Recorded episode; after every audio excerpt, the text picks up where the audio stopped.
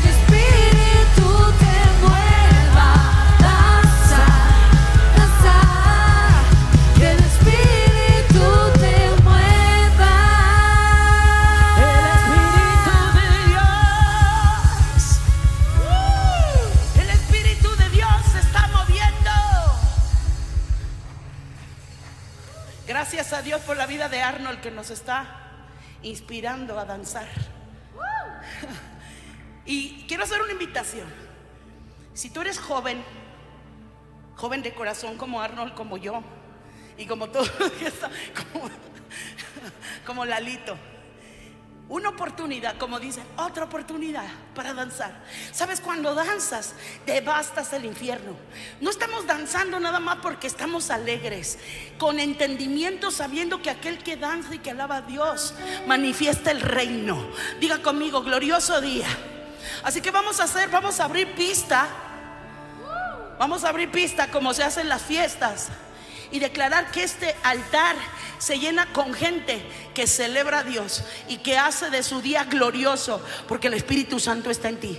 Así que contamos, me ayudan a contar 10 segundos para que los más jóvenes y más entusiastas puedan pasar aquí adelante.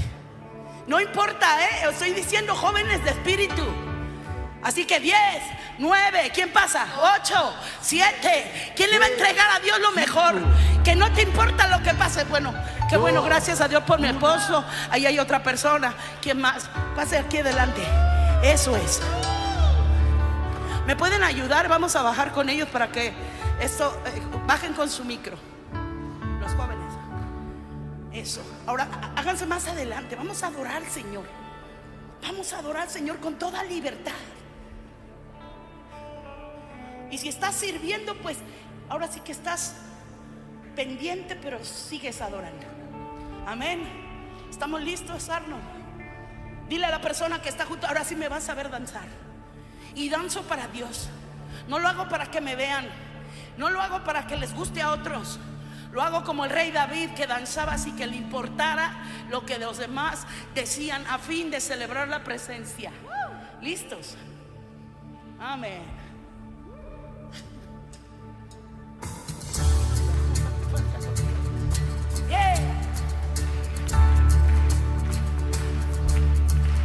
Muévete aunque sea poquito.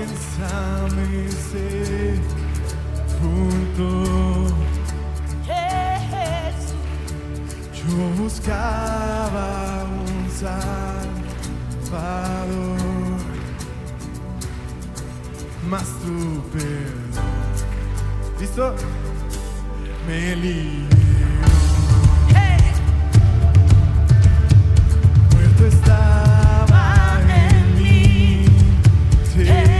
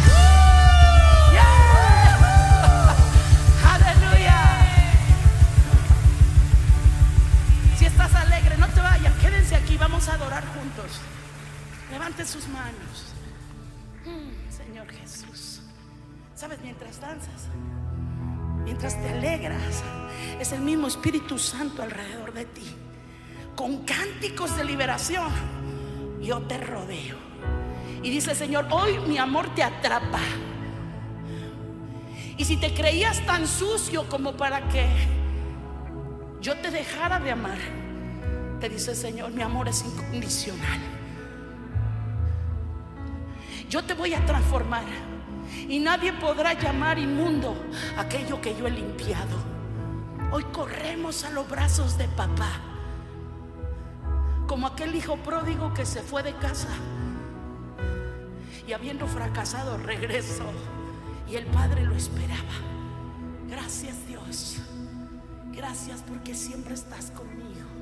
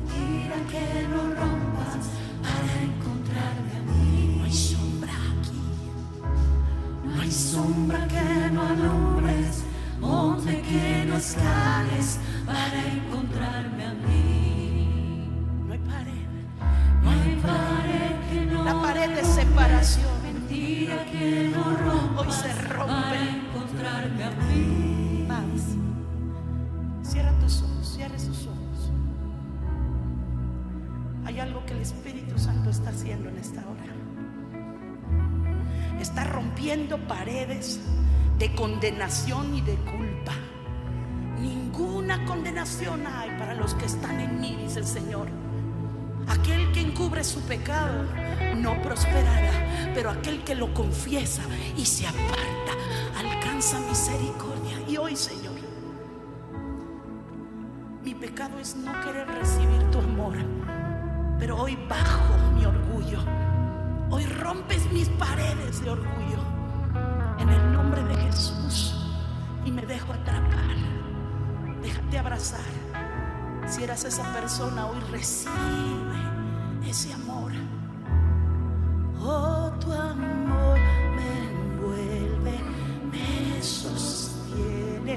amor.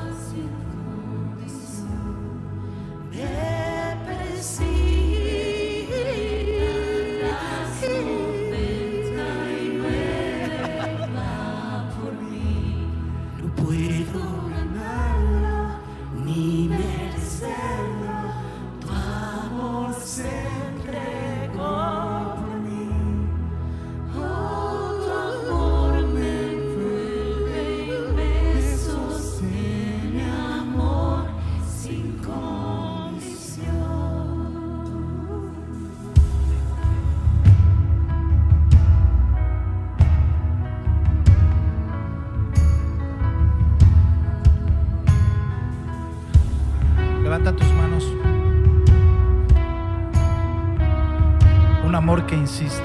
El amor de Dios es un amor que no se rinde. Él insiste en que sepas que te ama. Él insiste en querer transformarte. Dejemos que el Espíritu Santo ministre tu corazón y que aún si hay todavía barreras en tu corazón sean tocadas, sean traspasadas en el nombre de Jesús. Cierra tus ojos, recibe, recibe en el nombre de Jesús. Recibe en el nombre de Jesús. Hablas en lenguas, habla en lenguas.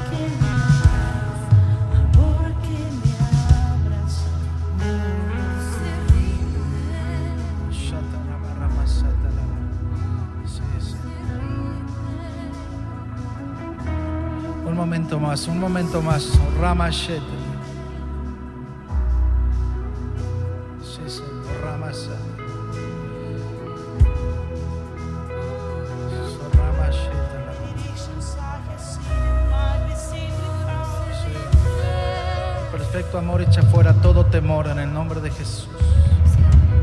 Oh, Rama Lavashet. El amor de Dios ahora en el nombre de Jesús. Oh, Rama Karabashata. Más profundo de tu corazón ahí. En el nombre de Jesús. En el nombre de Jesús. Oh, Rama Shata. Rama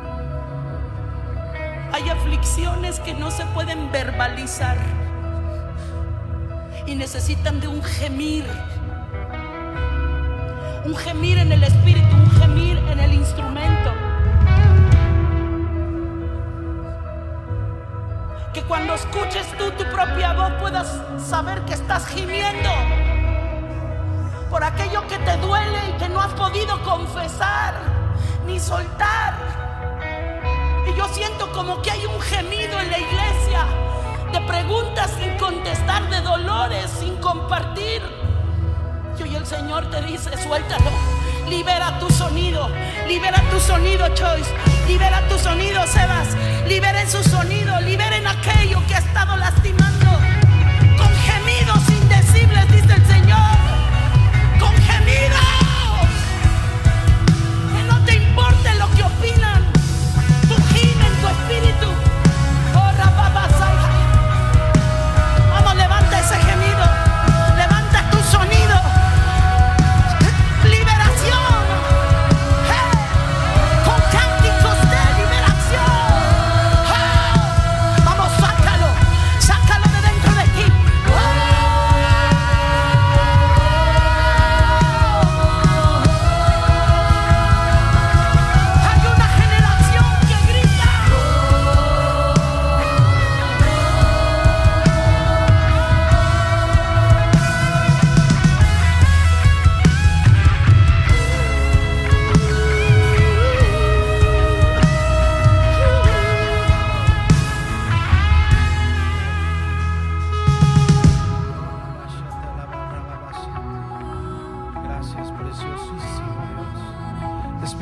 Santo, precioso Espíritu Santo, no dejes de moverte, no dejes de moverte, toca, constriñe nuestro corazón, Señor, en el nombre de Jesús.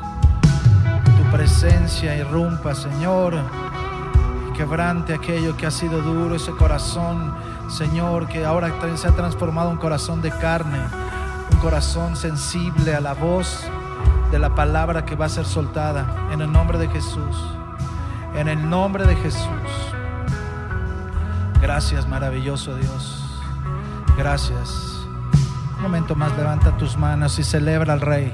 Celebra al Rey de Reyes y al Señor de Señores. Te damos la honra, te damos la gloria en el nombre de Jesús. En el nombre de Jesús. Wow. ¿Cuántos saben que la presencia de Dios está aquí? Podemos sentir. Wow. Pues bienvenidos.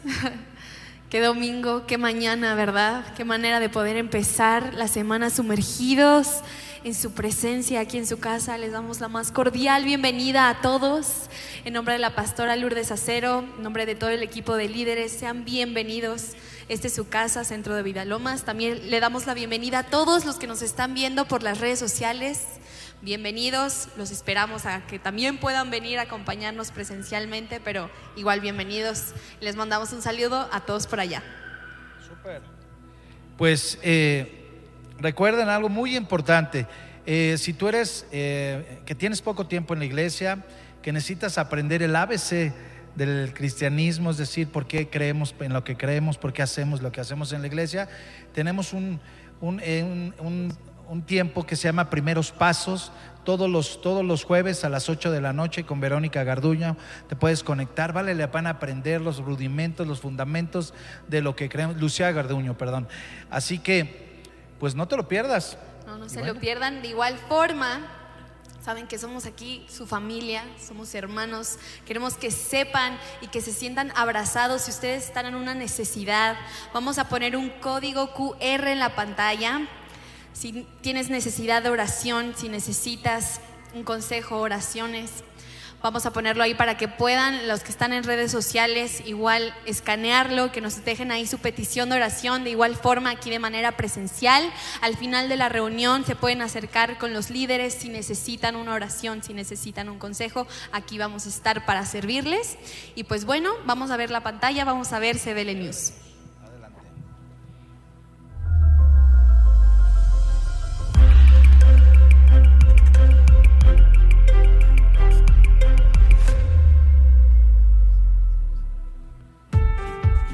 Tiempo de florecer, pero no de florecer para marchitar como solía ser antes. Ya no quiero florecer en cosas que no estén cimentadas en la palabra de Dios. Esta vez, desde mi juventud y hasta mi vejez, voy a crecer como las palmeras verdes, altas, fuertes y resplandecientes. Esta vez voy en serio. Creceré como cedro en el Líbano, plantada en la casa de mi gran Dios. Congreso Embajadoras, florece en su presencia. Te esperamos este 25 y 26 de noviembre en el Auditorio Transformación de Centro de Vida Lomas. Evento gratuito. Regístrate en centrodevidalomas.org diagonal Congreso Embajadoras.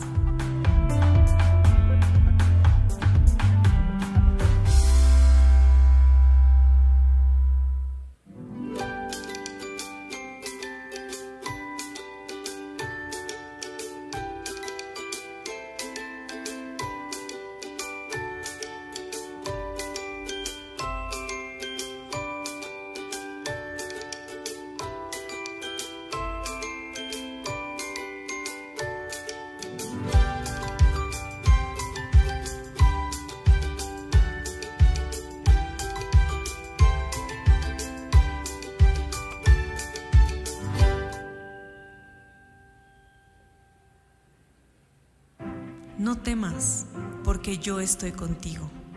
No desmayes, porque yo soy tu Dios que te esfuerzo. Siempre te ayudaré y siempre te sustentaré con la diestra de mi justicia. Centro de Vida Lomas y Sé tu mejor versión te invita este 22 de octubre a las 10 de la mañana en el Auditorio Transformación a la conferencia Gana la batalla contra el cáncer.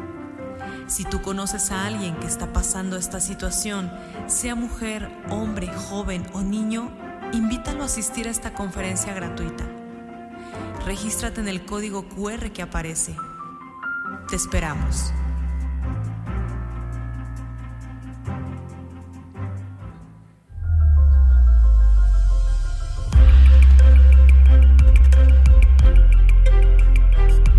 Pues como vemos tenemos eh, varias actividades. Hoy el Congreso de Mujeres va a estar muy bueno, ¿no, Pamé? Sí, florece en su presencia 25 y 26 de noviembre. Mujeres, las invitamos a que todos puedan acompañarnos. Oye, no te lo pierdas. Y bueno, ahora que estamos hablando de bodas, bueno, que se casó nuestra hija Meli con Esteban, bueno, si tú este, quieres renovar tus votos, como le dice aquí el anuncio, vale la pena. Vale la pena, ¿sabes qué? Que a lo mejor con años, a lo mejor pues llegaste, te juntaste, estabas juntado, nada más te habías casado por el civil. Vale la pena que pongas en pacto lo que Dios quiere hacer en tu vida, de tu matrimonio.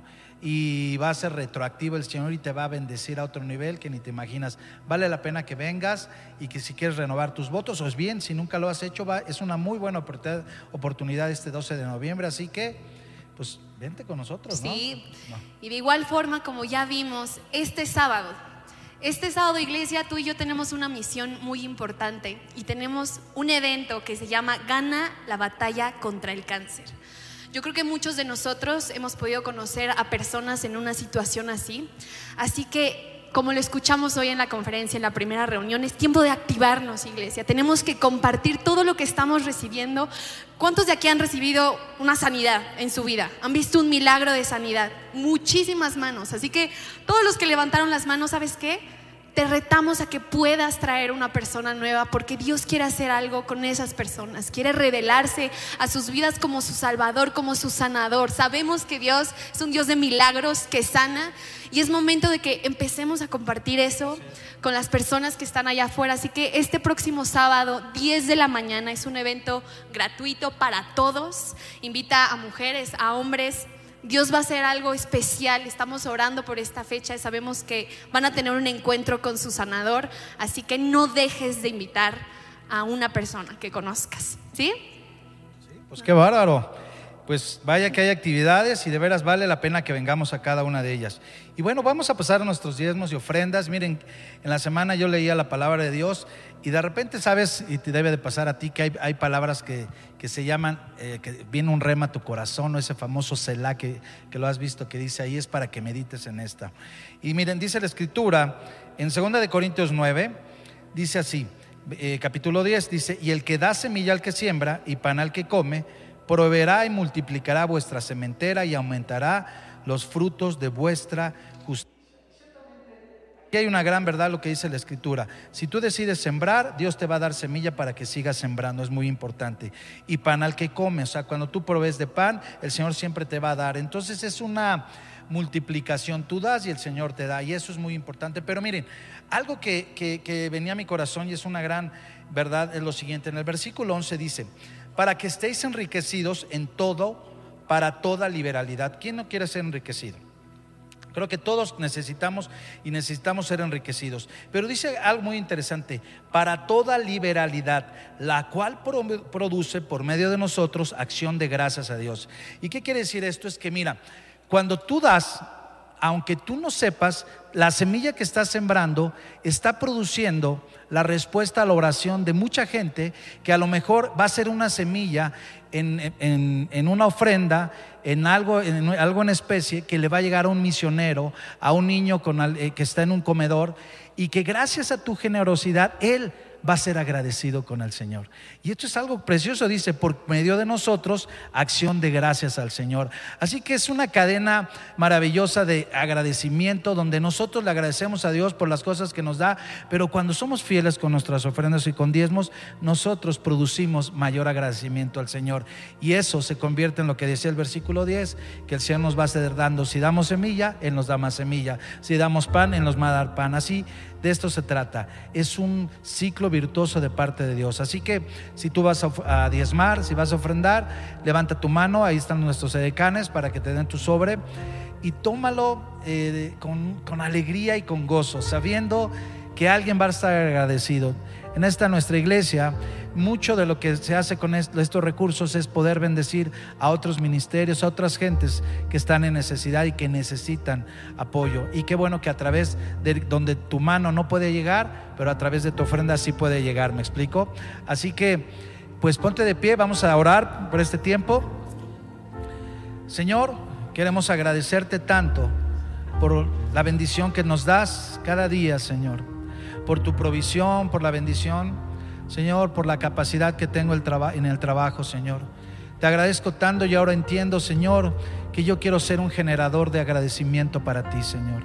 Y que las semillas que yo siembre sean el resultado de la oración de que gente esté esperando, una bendición, una respuesta del cielo para su necesidad. Gracias, Señor, por este tiempo. Te pido que multipliques los trabajos, los clientes, las puertas se abran, los cielos se abran sobre las vidas de cada uno de mis hermanos en esta casa, Señor, en el nombre de Jesús, en el nombre de Jesús. Amén. Así que pasemos, por favor.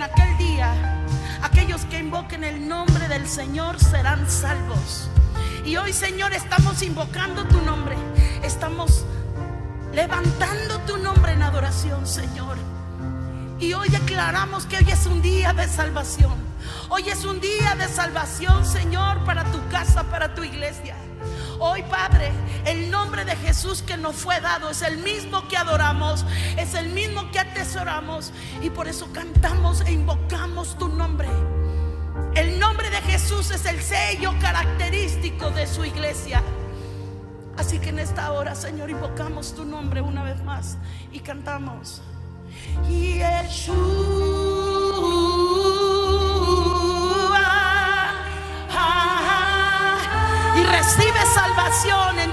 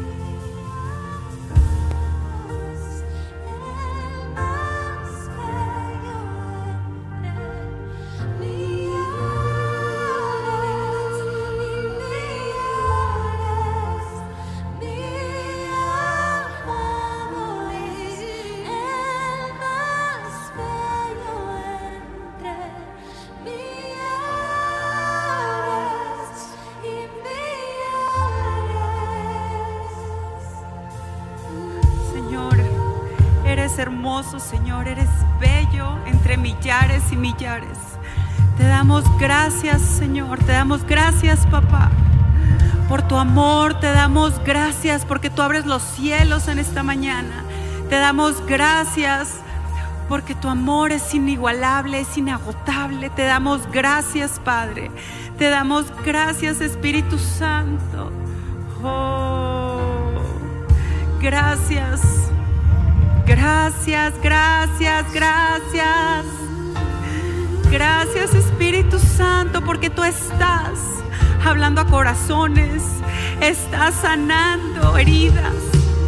Oh, gracias Señor porque tu amor está cayendo, porque tu unción está rompiendo Señor pensamientos de tortura. Gracias Espíritu Santo.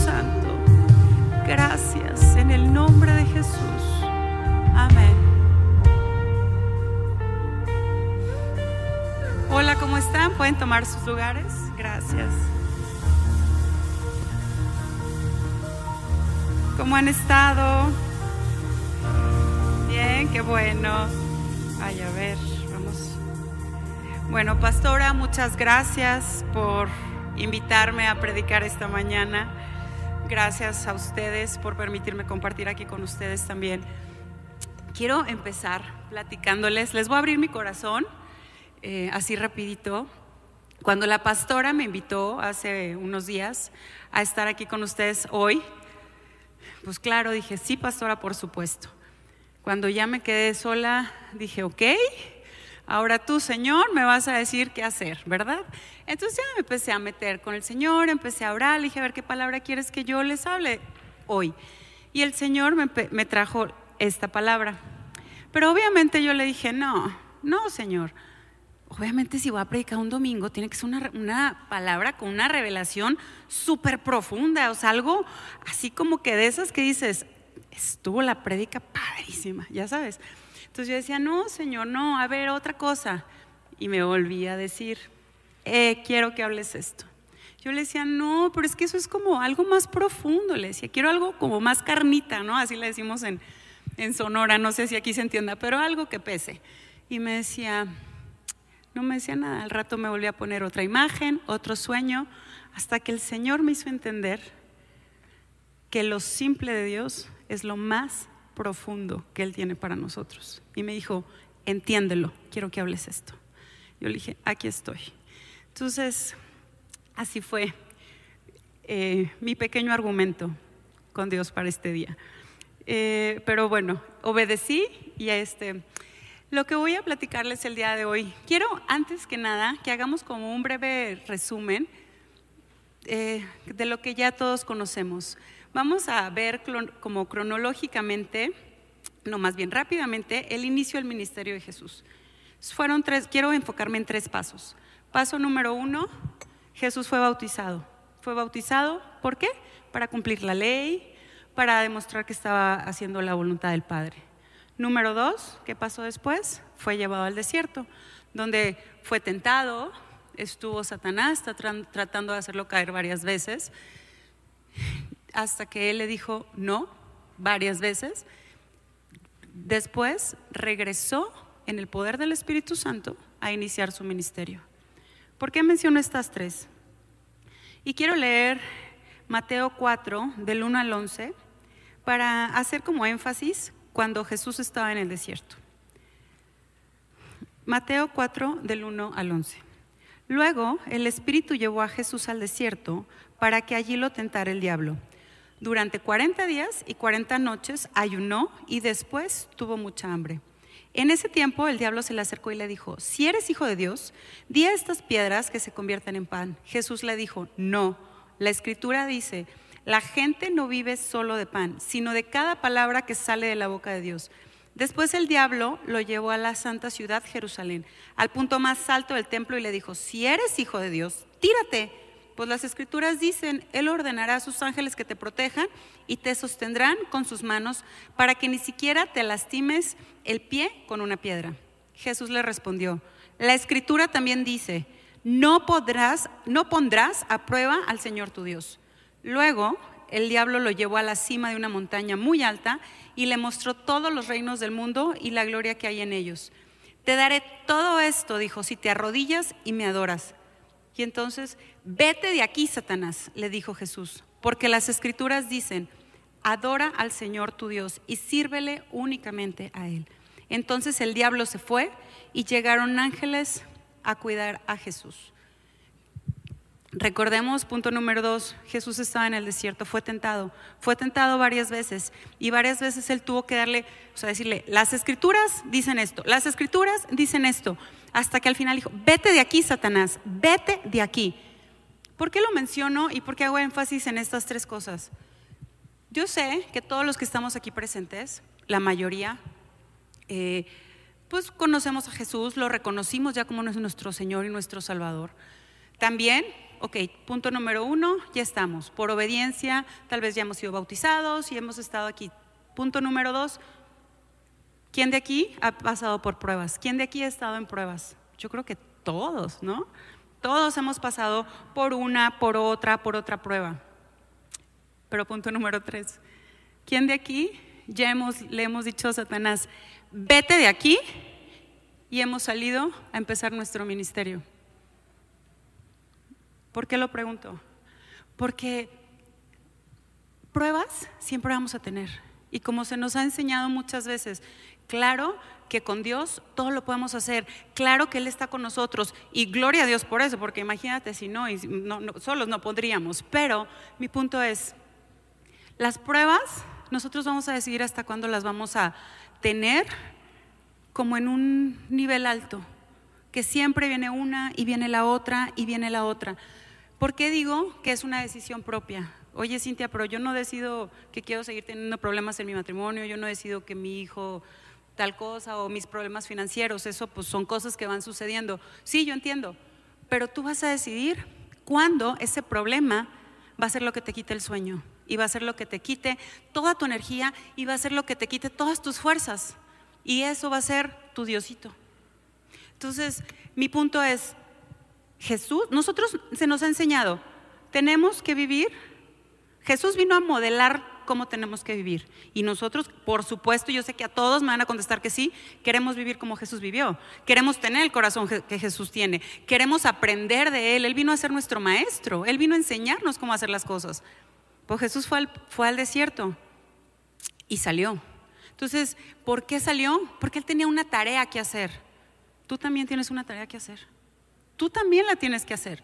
Entonces mi pregunta hoy, para empezar a hablar sobre esto, es, ¿sabes que tienes que hacer una tarea? ¿Sabes que tenemos que salir de ese desierto? ¿Sabes que tenemos que decirle a esas pruebas, aunque me quieras seguir molestando, aunque esos pensamientos, aunque esas cosas del pasado, aunque esas cosas de hoy por hoy en mi matrimonio están sucediendo, hey, espérame, yo tengo un propósito y tengo cosas que hacer y ya. Porque sabes que mientras tú y yo estamos peleando contra nuestras propias pruebas, estamos peleando con nuestro orgullo, con nuestros problemas de matrimonio, con nuestras finanzas, con cosas en los hijos, con cosas a nuestro alrededor, problemas de trabajo. Te voy a decir algo, el mundo allá afuera se está consumiendo.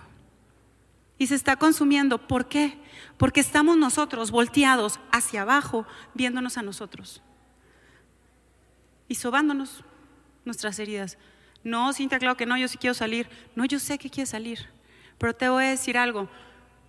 Cuando tú tomes esa decisión de salir, las cosas se van a empezar a ver diferentes. Esto me recuerda, una vez alguien me platicó que estaba pasando por un problema muy fuerte, muy, muy fuerte. De esos que dices, órale. Y dijo que en su tiempo de oración, él estaba en su casa solo hincado volteando hacia abajo y estaba llorando y decía, es que ¿por qué a mí? ¿Por qué? ¿Y por qué? Hasta que escuchó audiblemente que el Señor le dijo, deja de voltear a verte a ti y levanta tu mirada a verme a mí. En ese momento las cosas empezaron a cambiar. Y no te voy a decir que en ese momento todo se puso color de rosa, no. Pero él obedeció. Y cuando nosotros obedecemos, cuando nosotros creemos, entonces las cosas empiezan a cambiar. ¿A qué voy? Siempre el enemigo nos va a estar molestando, siempre va a haber eh, dardos que van a venir a nuestros pensamientos, siempre va a haber cosas que van a venir a atacarnos. Y justo te lo digo con todo el conocimiento, porque hace la, semana pasada, hace una semana, justo me pasó lo que te estoy diciendo.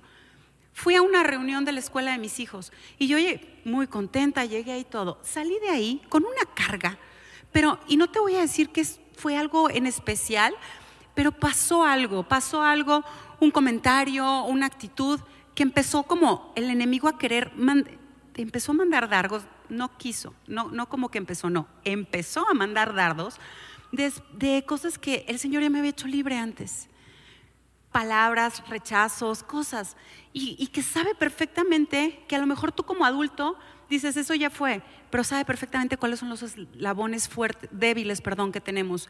Y en mi caso, como mamá de chiquitos, eran mis hijos. Entonces, por ahí empezó, y yo llegué a mi casa así como, ah, como incómoda, ¿no? Y, pero el Espíritu Santo me dijo, sacúdete, sacúdete, o si no, eso te va a tumbar. ¿Quién no se identifica con esto? ¿Quién no se identifica con cosas que a veces tú dices, pero es que esto ya lo viví? Sí, pero si no, no lo identificamos, si no nos sacudimos, ¿qué quiero decir con sacudirte? Todos conocemos que tenemos un Dios que libera, ¿verdad? Todos conocemos que nuestro Dios nos libera. Todos conocemos que, que Él nos ha enseñado, que el Espíritu Santo nos ha dado la autoridad para decirle a los espíritus que no vienen de Él, hasta aquí y no pasas más.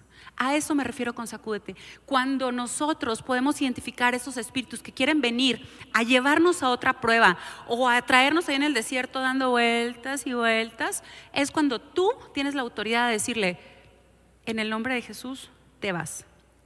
En el nombre de Jesús no me vas a molestar más. Y es ahí donde, por eso te digo, hasta donde nosotros querramos. ¿Duele? Claro que duele. Ay, desapareció el problema. Tal vez no. Pero lo que sí te puedo decir es que no te va a tumbar en depresión como te tumbó hace 10 años. Entonces, ¿por qué? Porque el Espíritu Santo te ha dado la autoridad para hacerlo. Repito, mientras estamos enfocados en salir de nuestros problemas, el mundo de allá afuera se está consumiendo. Cuando te dejes de ver a ti, entonces, entonces vamos a empezar a ver todo. ¿Y por qué te digo con claridad de que sé que los problemas no se van a acabar? Primera de Pedro 5:8 nos los dice. Estén alerta, cuídense de su gran enemigo el diablo, porque anda al acecho como un león rugiente, rugiente, perdón, buscando a quien devorar. Entonces, si la palabra lo dice, es porque está pasando. Entonces, si yo me pongo, yo Cintia me pongo en el papel de hijo, la pastora, no, no puedo predicar porque sabes que traigo un problemón en la casa. Déjame que se arregle y luego te, y luego te digo para ver si puedo servir. Te voy a decir algo, pueden pasar 50 años y si no es ese, va a ser otro. ¿Pero por qué? Porque el diablo siempre va a estar al acecho de, lo que, de la vida de Cintia, de la vida de Juan, de la vida de Pedro. Pero entonces es cuando esa autoridad que hemos aprendido, que se nos ha enseñado una y otra vez, Toño nos habló hace dos semanas de cómo el Señor nos, o sea, nos da la fortaleza para salir de las pruebas. Tenemos las herramientas, tenemos las herramientas. No podemos seguirnos quedando en el desierto. ¿Sabes por qué? Porque es hora de ir al punto número tres. Es, al- es hora de ir al punto número tres. Pídele al Espíritu Santo que te dé ese discernimiento. Y te lo digo con conocimiento de causa. Cuando tú le pides al Espíritu Santo que te dé discernimiento de los espíritus que quieren venir a atormentarte, te lo da. Porque si tú pides, el Señor te lo da. Te lo da claramente y te lo digo, tú lo puedes hasta oler. Cuando un espíritu es conocido, cuando el Espíritu Santo ya te liberó de eso y ves que anda rondando, tú dices, por aquí viene. Pero yo te digo, te paras en el nombre de Jesús. Te paras y no tocas a mis hijos. Te paras y no te metes en mi trabajo. Te paras y no tocas mis finanzas. Te paras y no tocas mi mente. Porque ahí es donde empieza. Ah, sí, ya estás queriendo hacer algo. Ya estás queriendo hacer lo que sabe la voluntad del Padre. Ven para acá, vamos a darte otro paseadito por el desierto. Tú vas a decidir si vas a estar jugando en el desierto a una prueba y otra, o si vas a tomar la autoridad. Y como dice la palabra, la palabra lo dice muy claramente, la liberación es el pan de los hijos. Si la palabra lo dice, es porque, ¿qué quiere decir? A ver, el pan, ¿qué es el pan? Es la comida, lo comparemos con comida. La liberación es la comida de los hijos. Tú comes diario, ¿verdad? Entonces, si Dios lo está poniendo es porque Él sabe, Él sabe perfectamente que, no, que diario vienen ataques a tu vida. Vienen pensamientos, vienen ideas, vienen problemas, diario. Pero Él te está diciendo, la liberación es el pan tuyo. Clama a mí y yo te voy a quitar de ese tormento. Clama a mí y yo te voy a responder. Entonces, el amor echa fuera todo temor. Podemos verlo en Primera de Juan 4:18. En el amor no hay temor, sino que el perfecto amor echa fuera el temor, porque el temor lleva en sí castigo, de donde el que teme no ha sido perfeccionado para el amor. Entonces, si el amor echa fuera el temor, si yo ya sé que tengo poder en el nombre de Jesús para echar fuera todo pensamiento, todo tormento que quiere venir a detenerme y tenerme aquí, entonces creo que ya es el tiempo de irme al número 3. ¿Estamos de acuerdo? O sea, yo ya tengo esta herramienta. Les voy a dar una noticia. No va a haber el tiempo que no vas a tener prueba. Eso, es más, pueden preguntárselo a quien sea. Siempre hay alguna prueba que tenemos que pasar. Entonces, no esperemos eso, simplemente tengamos autoridad. Quiero preguntarles algo, así como general. Ustedes saben que hay una agenda global que se está eh, pues planeando, fraguando en el mundo. ¿Quién de ustedes sabe si me podría como levantar la mano? Ok, bueno, sí son algunos, pero es menos de la mitad. Sí, en efecto, hay una agenda global que se está haciendo. ¿Y cuáles son los puntos de esta agenda? De los principales puntos son destruir matrimonios, eh, destruir identidad de las personas, eh, quitar el, bajar como la, la tasa de nacimientos. eh, son, digamos, estas, ahorita voy a mencionar, perdón, atacar, atacar a la iglesia, claro, en la identidad, en, en todo esto, cambiar, distorsionar eh, todo lo, lo que a continuación vamos a hablar, que ese es completamente. Nos quedamos con estos cuatro. Cambiar y distorsionar los principios de la iglesia, matrimonio, eh, contra la identidad y bajar el, no sé cómo se dice, pero la, la natalidad, gracias, bajar la natalidad.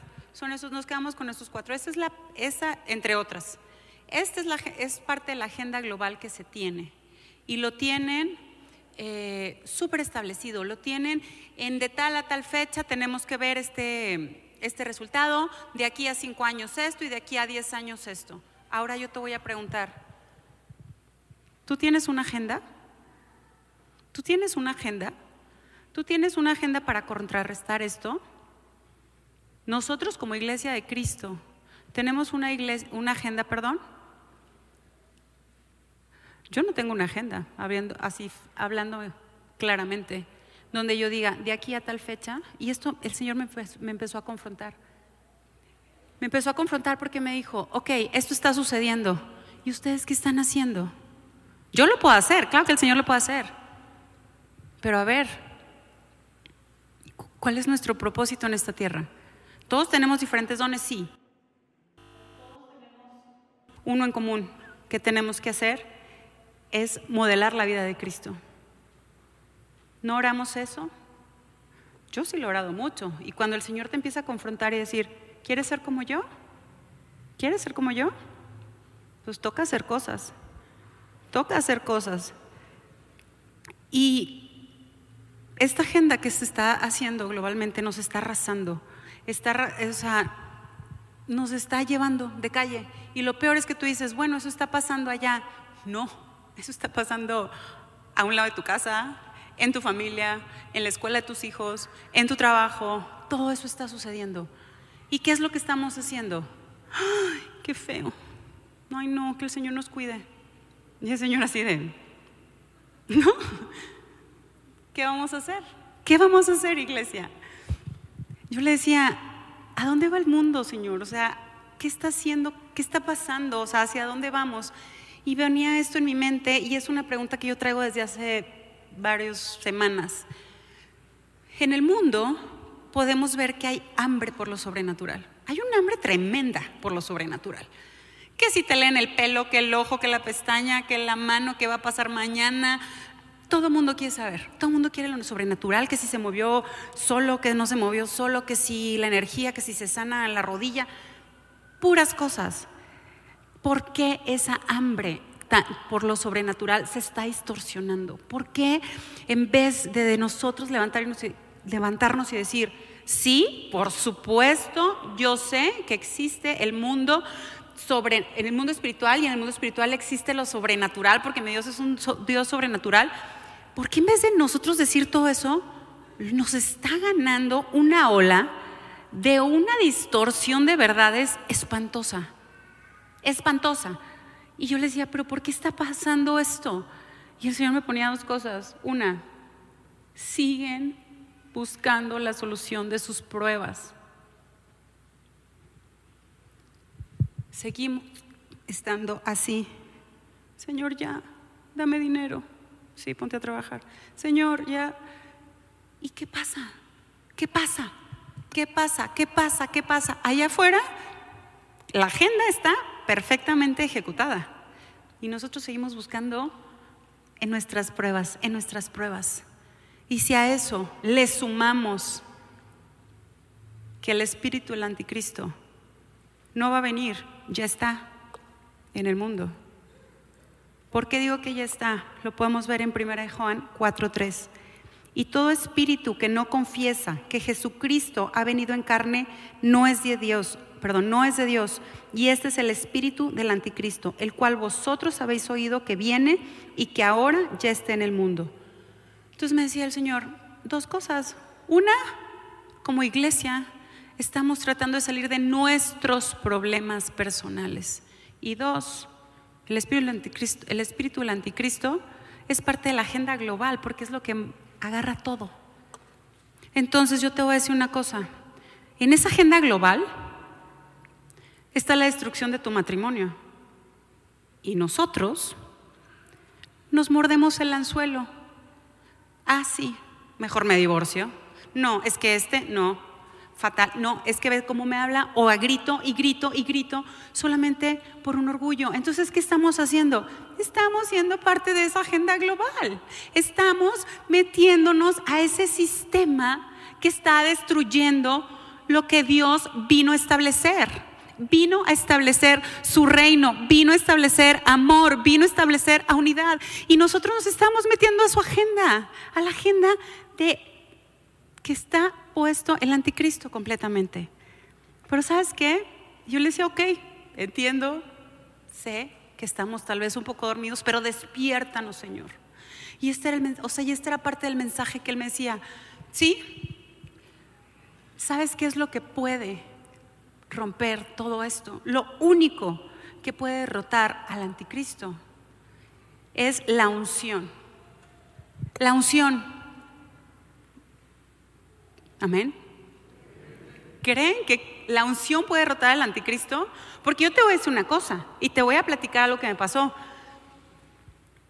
Y a todos yo creo que nos ha pasado, porque ahorita platicaba con una persona que dice, y a veces no sabes qué hacer. A mí me pasó. Estás en un grupo con personas y empie- amigos, de- tal vez no cristianos, y estás en ese grupo y están platicando y están platicando, no, es que yo fui y le pusieron no sé qué a mi hijo en la pierna y pudo caminar o lo, le enseñaron a hablar con unas energías y que los ángeles y que tal, mil cosas, ¿no? Entonces, tú dices, sí, pero yo sé la verdad, pero, pero ¿y cómo la digo? ¿Cómo, cómo, cómo lo digo? ¿Y si lo digo y no sucede nada? ¿Y si lo digo y, todo está igual y tiene más poder aquello? No sé cómo hacerlo, no sé cómo hacerlo. Y me ha pasado, porque ya nos pasó en una reunión. Estábamos en una reunión y había una persona que es- estaba platicando todas sus aventuras de sanaciones y de cosas, ¿no?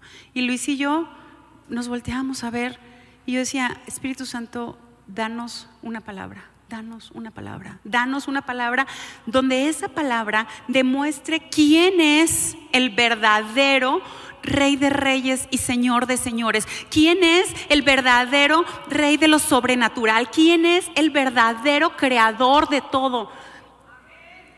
Y, me, y, y seguía ella. Y al final, ya casi al final de la reunión, el Espíritu Santo le da un nombre a mi esposo.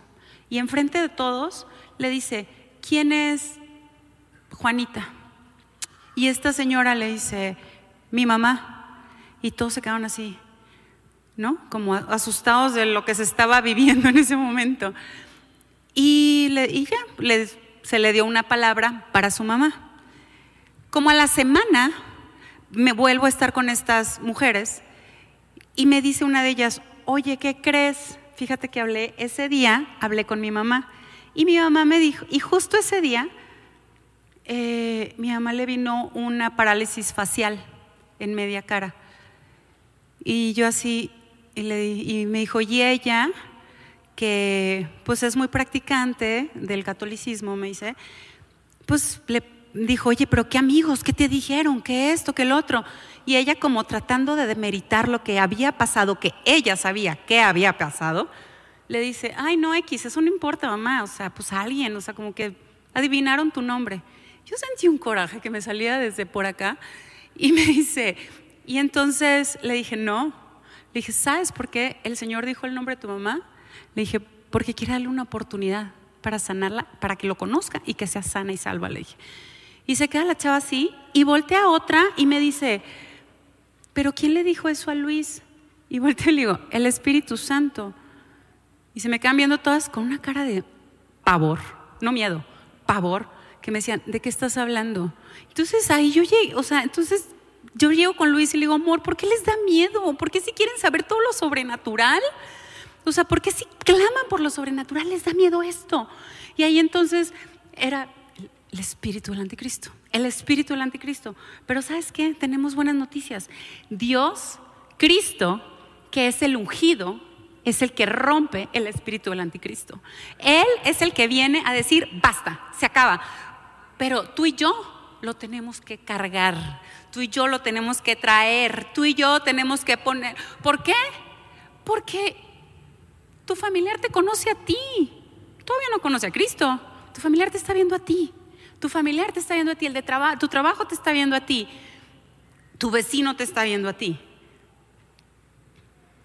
Cuando, y me decía, la unción del Espíritu Santo marca la diferencia. ¿Qué quiero decir con esto? No dejemos que nuestra religión sea un ismo más. ¿Qué es un ismo más? ¿Qué quiere decir un ismo? ¿Qué quieres decir, Cintia? Catolicismo, budismo, eh, cristianismo, eh, judaísmo. ¿Qué es un ismo? Un ismo es un conjunto de pensamientos, de reglas, de religión, de como eh, posturas ideológicas. No dejemos que nuestro cristianismo sea ese ismo. ¿Sabes por qué? Porque entonces no hay diferencia. ¿Qué diferencia hay entre el cristianismo y el catolicismo? Pues nada, si el ungido no está contigo. Porque entonces son puras reglas y puras ideas de lo que yo creo que es la religión. Pero entonces él me dice, la unción es lo que marca la diferencia de que tú estés en el cristianismo y que en realidad seas mi seguidora. Esa es la diferencia. Y te voy a decir una cosa, y me decía el Señor, tú me estás pidiendo quién es el que rompe el, anticristo. Y me decía, es la unción. Pero ¿sabes cuál es la mayor unción de todas? ¿Sabes cuál es? El amor. Y ahí es donde yo le decía, ¿y el mensaje profundo? Y me decía, el amor es lo más profundo. Tan profundo es que yo entregué a mi hijo unigénito para que tú te salvaras. Amén. Porque de tal manera amó Dios al mundo que ha dado a su Hijo unigénito para que todo aquel que en Él cree no se pierda, mas tenga vida eterna. Hoy en día estamos viviendo una época en que el amor, yo no sé si decir que es una palabra que se ha desvirtuado un poco o la han desenfocado o no sé, pero todo es amor, ¿no? Todo es amor. Por todo es, matamos en nombre del amor, eh, peleamos en nombre del amor, marchamos en nombre del amor. Ay, lo amo. ¿no? Todo, todo, amor, amor, amor. Sí, es una palabra muy bonita, pero esto me lleva a reflexionar que el enemigo entiende perfectamente lo que esta palabra pesa, porque, ah, cómo la está usando. La está usando tanto que todo esto ha logrado levantar grupos, naciones, guerras, muertes en nombre del amor y esto ha traído cambios en la eh, humanidad tan grandes que los estamos viviendo hoy en día. Los estamos viviendo claramente. Entonces yo te digo, imagínate si tú y yo, que conocemos el significado del verdadero amor, que tú y yo hemos experimentado ese amor que cantábamos ahorita, que hemos vivido, que lo hemos recibido, que nos ha transformado. Si tú y yo que conocemos a Jesús, que conocemos a nuestro Padre, que el Espíritu Santo nos llena, nos abraza ese amor y lo conocemos profundamente. Si tú y yo, que en realidad lo conocemos, empezamos a transformar la mente, a transformar ideologías, a ser los verdaderos representantes del amor, ¿qué sucedería? Si usando una palabra distorsionada se está cambiando la humanidad, imagínate si tú y yo tomamos el verdadero amor y, caminamos y trabajamos en eso, transformamos esto. Lo transformamos en el nombre de Jesús. Cambiamos esas ideas. ¿Sabes qué? Si tú y yo nos ponemos una agenda y decir, vamos a hacerlo, tal vez en do- tres, cuatro años, lo que estamos batallando en las escuelas con los libros y todo esto de ideologías de género, que solo nos asustamos, pero no estamos haciendo nada. ¿Qué tal si nos levantamos en ese poder del amor que tú y yo tenemos, que es Jesús? Sí sabes que hay una, un condado en Estados Unidos, nos platicaban, que ya de la escuela sacaron todo eso. ¿Por qué? Porque un grupo de mamás cristianas con entendimiento dijeron, no se lo vas a dar a mi hijo, no lo vas a dar. Y lo sacaron. Si así nosotros nos ponemos a trabajar donde Dios te dice, no tiene que ser en un grupo activista, no tiene que ser nada de eso. Pero a ver, ¿sabías también que existe, que México es el principal productor de pornografía infantil? Y que es el principal eh, proveedor de trata, de, eh, trata sexual infantil. ¿Tú sabías que hay niñas y niños menores de 5 años, y se pon- menos de 5 años, que son violadas o violados 12 veces al día? Esa es la tarifa que ellos tienen. Y son, no estoy inventando números, son números reales. 12 veces al día. ¿Y sabes qué es lo que dicen? Es mejor este negocio porque la coca o la droga la vendes una vez, pero a la niña la puedes vender 12 veces en el día. Te voy a decir algo, la agenda global nos está arrasando. ¿Qué estamos haciendo? ¿Qué estamos haciendo ante esto? Hace unos días, perdón, ya hace unos meses, el Señor me daba un sueño y cuando estaba haciendo la prédica me lo recordó. Era un sueño donde yo me veía parada y se acercaba eh, una chava, una joven, una mujer, y que yo sabía que ella venía hacia mí con una intención. Ella tenía preferencias sexuales hacia el mismo sexo. Entonces se me acercaba y, me, y sin palabras se me acercaba, pero trataba como de pegárseme mucho y a mí eso como que me incomodó. De momento yo me paralicé y no supe qué hacer. Así estamos, la iglesia. Ante esto no estamos sabiendo qué hacer. Pero en ese sueño el Espíritu Santo me abrió la boca y sin yo juzgarla, sin yo decirle, sin yo gritar, sin yo brincar, nada. Simplemente ella estaba aquí y yo la vi y le dije, Dios te ama. Dios te ama. Y en ese momento ella se desvaneció y fue libre. Fue libre completamente, se le transformó la cara. Y yo te digo, si aquí en esta mañana, no sé, hay alguien que tal vez le ha pasado un pensamiento por su cabeza, yo quiero que sepas, Dios te ama. Dios te ama. Dios te ama. Sí, a ti te ama. A ti te ama.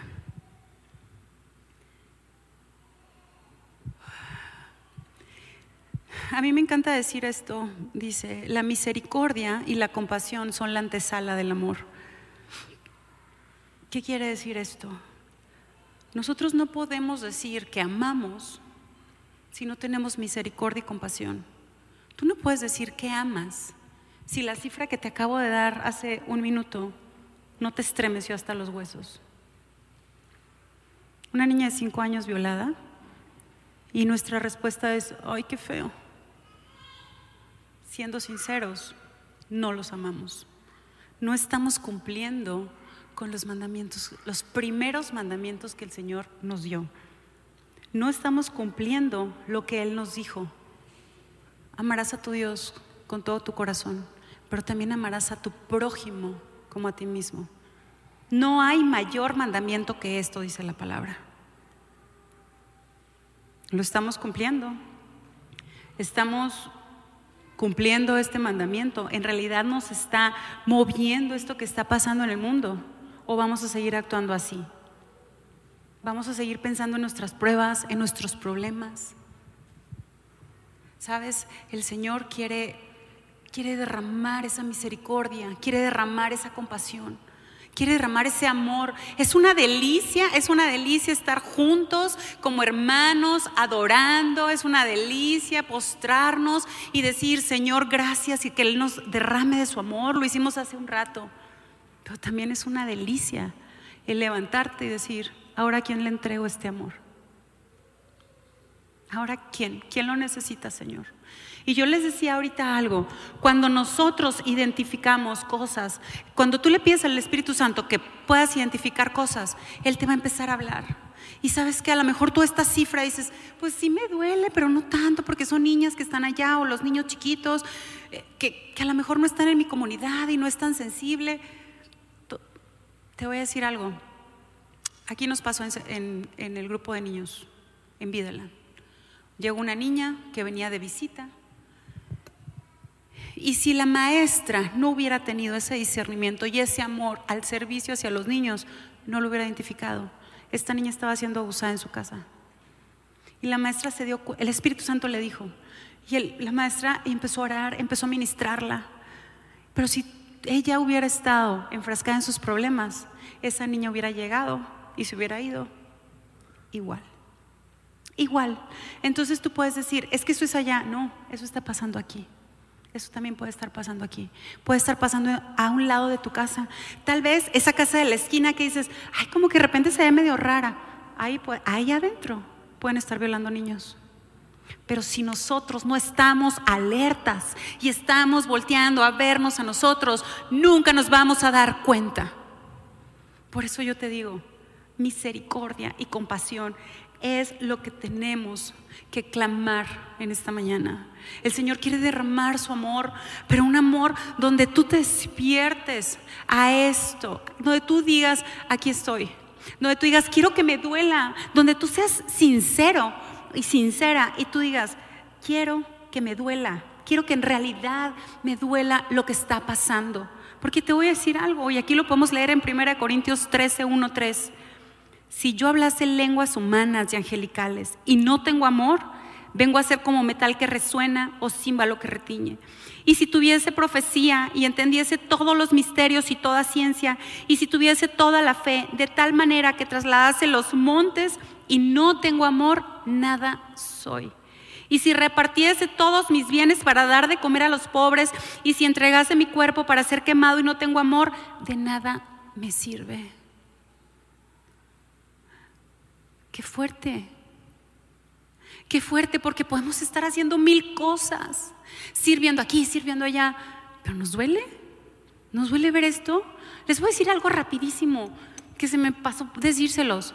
Sí saben que parte de la agenda global, y esto está bien fuerte, sí saben que parte de la agenda global es que ya están, ya hay Biblias cambiadas, con, con versículos cambiados, que apoyan toda la ideología de género con unas atrocidades y unas blasfemias contra Jesús y el Espíritu Santo. ¿Sí saben eso? Entonces, si tú y yo estamos muy tranquilos aquí sentados, puede llegar un día en que tu hijo, tu nieto, tu bisnieto vaya a comprar una Biblia, ¿no? Y porque tú dices, yo le enseñé bien que la Biblia es la palabra de Dios. Claro, nada malo. Agarra una Biblia y él empieza a ojear y le empieza a leer y le empieza a tomar, como tú lo dijiste, es la palabra de Dios. Y esa palabra ya está distorsionada. ¿Y todo por qué? Porque hoy nada más decíamos, ay, qué feo.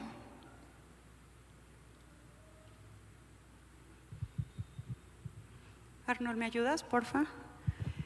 Eh, yo les decía ahorita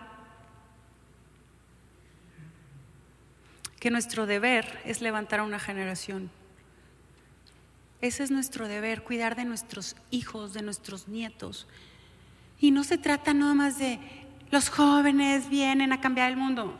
Sí, ellos van a venir, pero nos toca a nosotros espiritualmente quitar esas cosas. No podemos dejarles que la agenda global los arrase como está planeado. No lo podemos dejar. Dios quiere poner de su amor sobre ti. Dios quiere poner esa compasión. Decía, Jesús vio a la multitud y tuvo compasión. Nosotros queremos ser como Jesús. Yo quiero ser como Jesús. Lo hemos orado y lo hemos orado y es algo que se nos ha enseñado desde que lo conocemos y yo sé que es un anhelo, anhelo genuino. No se trata de estarles diciendo, no, es que lo estás haciendo mal. No, no se trata de eso. Pero ¿sabes de qué se trata? De que a veces Dios nos confronta y nos dice, vas bien, pero sabes, en esta área necesito que me la rindas, necesito que anheles esto, porque a mí me duele. Yo te necesito, yo necesito que te duela, yo necesito que veas por lo que está pasando. Yo necesito que mi iglesia se levante, pero se levante en amor. ¿Sabes? ¿Cuántas veces no hemos visto que tratan de liberar y a gritos y horas y a regaños y a cosas? Pero el Señor te dice, es en amor. Es en amor, es en amor. Y aquí es lo mismo. Esta es la respuesta a esas preguntas que a veces nos hacemos. Señor, ¿cómo vamos a enfrentar eso? ¿Cómo vamos a enfrentar esa agenda global? ¿Cómo vamos a demostrar eso? No sabemos cómo, porque de verdad no sabemos cómo. Y Él te dice, en amor. Pero un amor genuino, un amor que, duela, que te duela, que te duela hasta los huesos. Si fuera tu hija la que está siendo violada 12 veces, ¿qué sentirías? A mí, o sea, me dolería hasta el alma. ¿Y por qué no nos duelen esas niñas? ¿Por qué no nos duelen esos niños de 3, 4 años? Esas atrocidades, esas perversiones.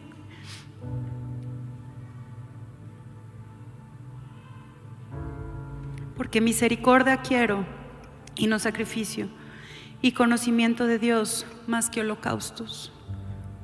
Dios nos está hablando muy claro en Oseas 6:6. Porque misericordia quiero. Te voy a decir una cosa. Cuando nosotros se lo pedimos, Él nos da. Lo hemos experimentado en muchas áreas. Y en esta no tiene por qué ser diferente. Si tú en esta mañana, tú eres sensible a lo que Dios quiere hablarnos, a lo que Dios te está hablando en esta mañana, si tú eres sensible y tú dices, Señor, yo quiero que tú pongas esa misericordia de la que tú estás hablando en mi corazón. Él te lo va a dar. Él te lo va a dar. Y tal vez este es un llamado diferente, tal vez este es un, llamado muy distinto a otros. Este llamado tal vez es, pídele a Dios para otros. Pon en mí misericordia para ayudar. Pon en mí misericordia y compasión para que ellos dejen de sufrir. Y si tú eres de las personas que tiene ese don, que admiro de verdad, si tú eres de esas personas, Dios quiere darte más, porque Él siempre va más. Él siempre va más. ¿Sabes? Si tú eres de esas personas que va a los hospitales a orar por los enfermos, por las familias de los enfermos, Él quiere llenarte más todavía para que tú seas ese sol, esa luz entrando en ese hospital. Que ya, que sea más, que te lleve a más. Y si tú eres de las que, como yo era, que yo decía, ay sí, y te- se te apachurraba el corazón, pero hasta ahí quedaba. Hoy es el momento que Dios está diciendo, pídeme, pídeme el don de misericordia, el don de compasión, y yo lo voy a derramar sobre ti. Amén. Nos ponemos de pie, por favor.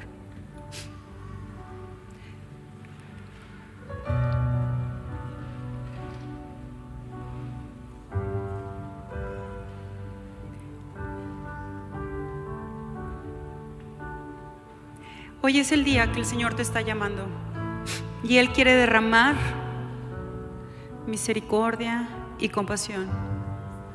Pero Él quiere escucharte. Él quiere que se lo pidas. Y si tú quieres responder a este llamado, yo te invito a que pases aquí adelante. Que esta vez digas, Señor, dame para dar. Dame la misericordia, la compasión para dar.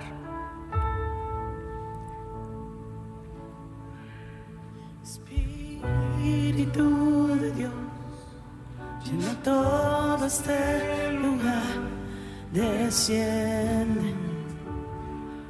Una vez más. Tú pídele, abre tu boca y dile, Señor, dame. Anhelo de ti, anhelo la misericordia, anhelo la compasión. Quiero sentir lo que tú sientes y si ti te duele, que me duela a mí.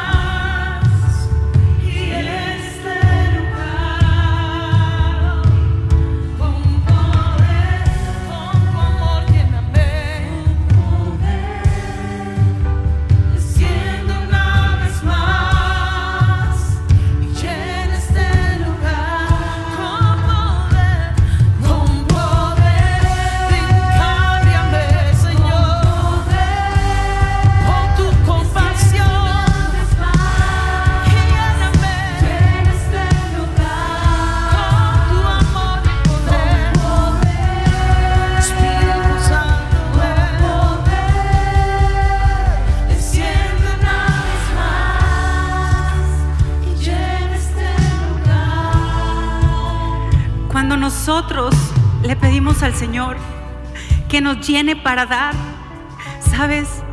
Él viene y derrama de su amor completo. Porque cuando tú pides para otros, Él te dice, por cuanto me pediste para otros, por cuanto quieres ir por esos otros, te voy a llenar a ti también. Te voy a llenar a ti también. Y el amor de Dios en esta mañana te empieza a inundar de una manera distinta. Empiezas a conocer un- un- forma del amor de Dios que no habías experimentado en tu vida. Por cuanto tú has pedido para otros, el amor de Dios empieza a tocar todas las áreas de tu vida, tu cuerpo, tu mente, tu casa, tus hijos, tus finanzas, tus generaciones. Y empieza a envolverlos y envolverlos y envolverlos. ¿Sabes? Porque tenemos un Dios que nos da, nos da a manos llenas y que Él se alegra al hacerlo.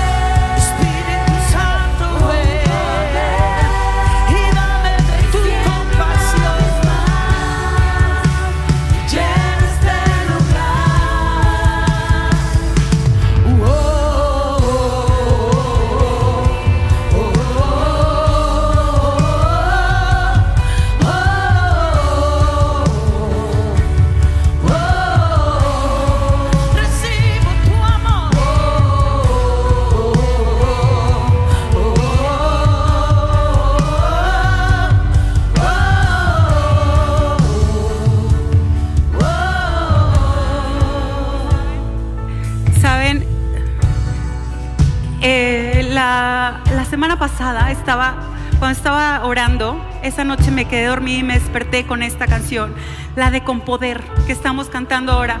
Y él me decía, cuando todos están unánimes en el amor, cuando todos están unánimes clamando en el mismo espíritu, y en este momento, cuando el amor de Dios desciende y estamos clamando unánimes ayudar a alguien más, para hacer los pies y las manos de Dios en esta tierra, entonces poder viene de lo alto. Entonces poder viene de lo alto. Viene poder para llevarte. Viene poder para acompañarte a los hospitales y sanar enfermos. Viene poder, viene poder, viene poder para ir por esa trata y quitar a todos esos niños. Viene poder para levantar, Señor, esas mujeres siendo abusadas. Viene poder en el nombre de Jesús. Viene poder para hablarle a aquel que dice que Cristo no existe. Viene poder para demostrar que lo sobrenatural es lo que nosotros vivimos naturalmente.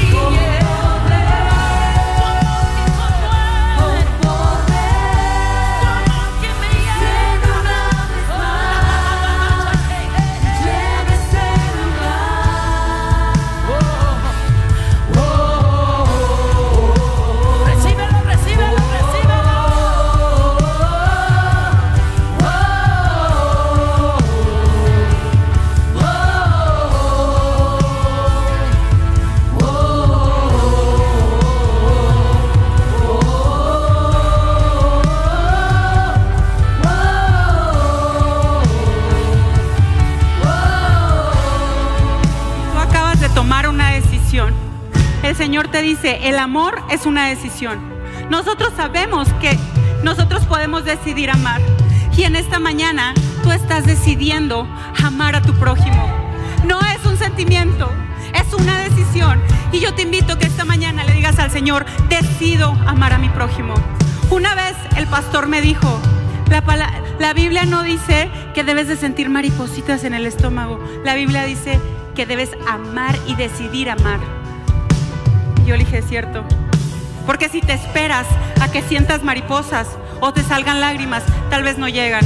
Pero si hoy tú dices, decido hacerlo, el Señor va a poner el querer como el hacer. En el nombre de Jesús.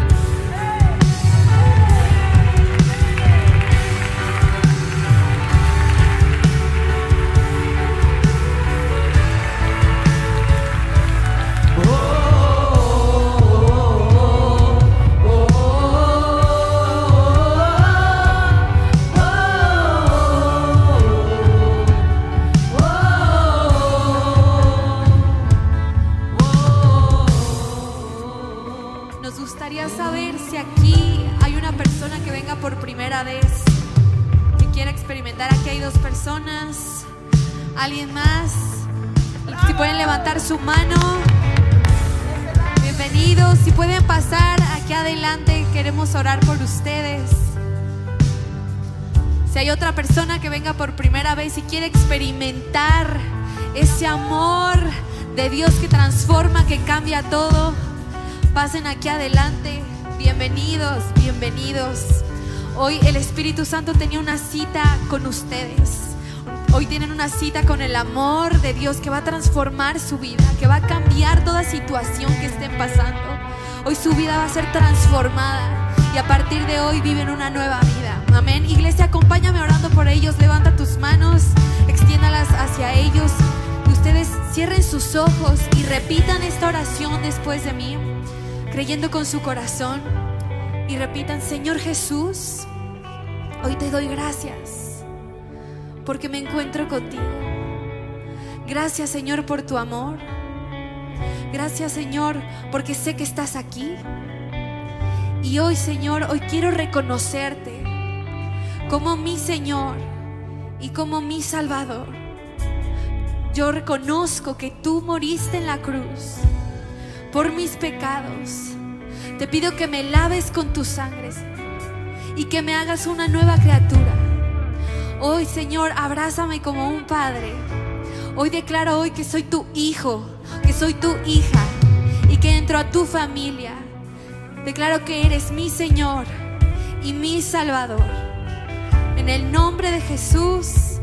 Amén y amén. Iglesia, vamos a dar un aplauso fuerte. Hay fiesta en el cielo por estas almas. Para eso estamos aquí. Para eso estamos aquí, para extender ese amor con las personas. Amén. Las personas que están atrás de ustedes les quieren dar un abrazo. Bienvenidos a la familia. Amén. Wow. Qué increíble domingo. Gracias, gracias Dios por este día. Iglesia, estamos despedidos. Despídete de la persona que tienes al lado. Dale una palabra de bendición a los que nos están viendo en redes sociales. Muchas gracias por conectarse. Nos vemos la siguiente semana. Que Dios los bendiga y nos estamos viendo. Bye bye.